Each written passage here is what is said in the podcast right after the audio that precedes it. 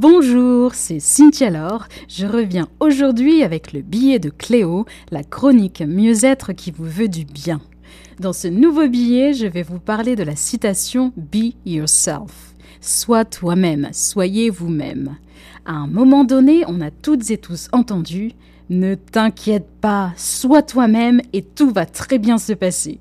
Mais hé, oh, c'est facile, hein. c'est plus facile à dire qu'à faire, on est d'accord. Et puis c'est quoi être soi-même en fin de compte? Et est-ce que c'est possible d'être soi-même? Je suis coach et je suis la première à dire à mes clients et clientes soyez vous-même.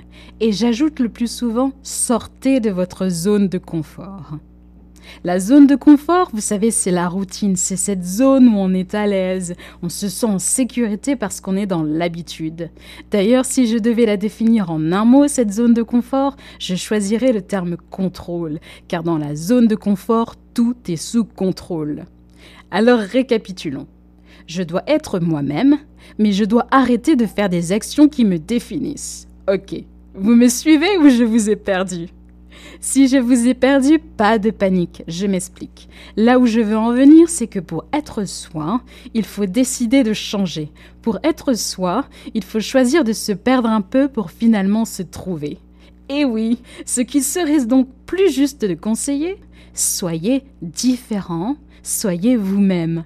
En fin de compte, et je cite Denis Wetley, ce n'est pas qui vous êtes qui vous empêche d'aller de l'avant, mais qui vous pensez ne pouvoir être.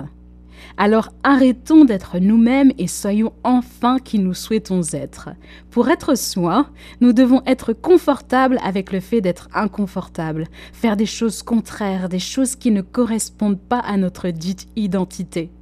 Tiens, si je prends mon exemple, pendant longtemps j'ai voulu faire plein de choses. J'ai voulu voyager, j'ai voulu rencontrer de nouvelles personnes, j'ai voulu tout reprendre à zéro.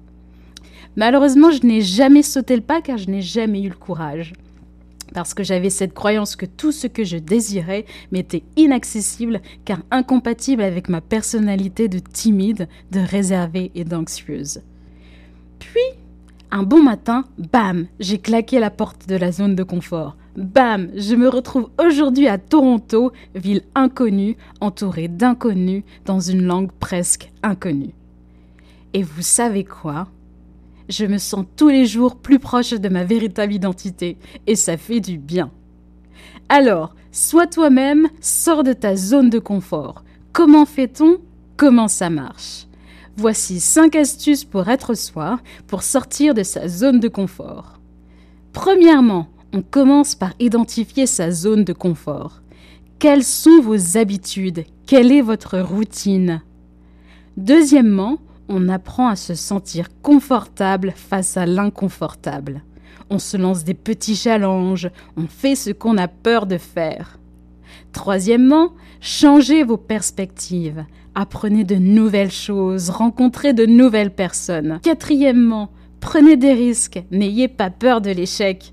Car en fin de compte, l'échec c'est quoi si ce n'est de l'expérience? Cinquième et dernière astuce, on positive. Respirez expirez. Tout va bien se passer. Voilà, c'est tout pour aujourd'hui. C'était le billet de Cléo, la chronique qui vous veut du bien. Rendez-vous la semaine prochaine. À bientôt.